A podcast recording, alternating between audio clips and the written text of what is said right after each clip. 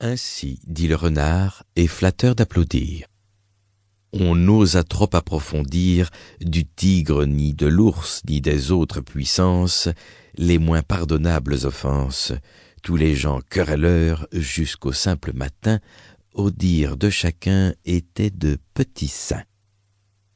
L'âne vint à son tour et dit J'ai souvenance qu'en un pré de moines passant, la faim, l'occasion, l'herbe tendre, et je pense quelque diable aussi me poussant, je tondis de ce pré la largeur de ma langue. Je n'en avais nul droit, puisqu'il faut parler net. À ces mots, on cria haro sur le baudet. Un loup quelque peu clair prouva par sa harangue qu'il fallait dévouer ce maudit animal, ce pelé, ce galeux, d'où venait tout leur mal sa peccadille fut jugée incapendable. Manger l'herbe d'autrui, quel crime abominable Rien que la mort n'était capable d'expier son forfait.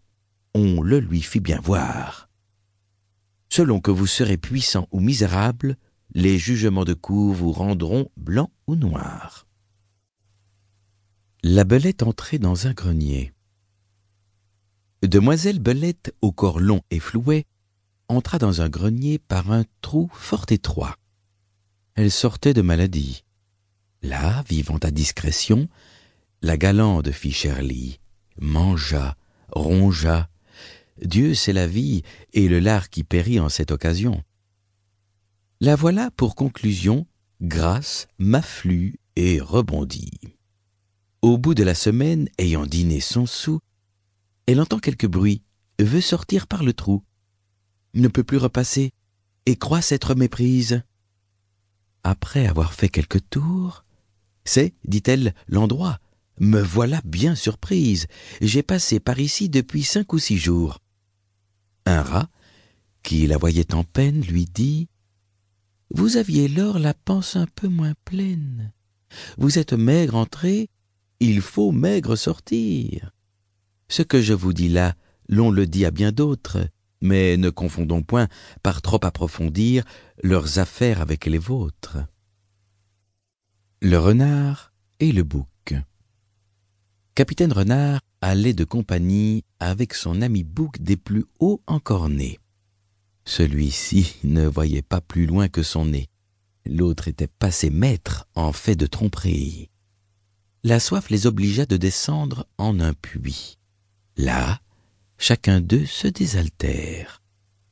Après qu'abondamment tous deux en eurent pris, le renard dit au bouc Que ferons-nous, compère? Ce n'est pas tout de boire, il faut sortir d'ici. Lève tes pieds en haut et tes cornes aussi. Mets-les contre le mur, le long de ton échine, je grimperai premièrement, puis sur tes cornes m'élevant à l'aide de cette machine, de ce lieu-ci je sortirai après quoi je t'en tirerai. Par ma barbe, dit l'autre, il est bon et je loue les gens bien sensés comme toi. Je n'aurais jamais, quant à moi, trouvé ce secret, je l'avoue. Le renard sortit puis, laisse son compagnon, et vous lui fait un beau sermon pour l'exhorter à patience. Si le ciel tue, dit-il, donné par excellence autant de jugement que de barbe au menton, tu n'aurais pas à la légère descendu dans ce puits. Or, adieu, j'en suis hors, tâche de t'en tirer, et fais tous tes efforts, car pour moi, j'ai certaine affaire qui ne me permet pas d'arrêter en chemin. En toute chose, il faut considérer la fin. Le renard et les raisins. Certains renards gascons, d'autres disent normands, mourant presque de faim, vit au haut d'une treille des raisins mûrs apparemment, et couvert d'une peau vermeille. Le galant en eût fait volontiers un repas. Mais, comme il n'y pouvait atteindre, Ils sont trop verts, dit-il, et bons pour des goujats, fit-il pas mieux que de se plaindre. Le jet parait des plumes du pan. Un pan muet. Un jet prit son plumage, puis après se l'accommoda. Puis, parmi d'autres pans, tout fier, se panada, croyant être un beau personnage. Quelqu'un le reconnut. Il se vit bafoué.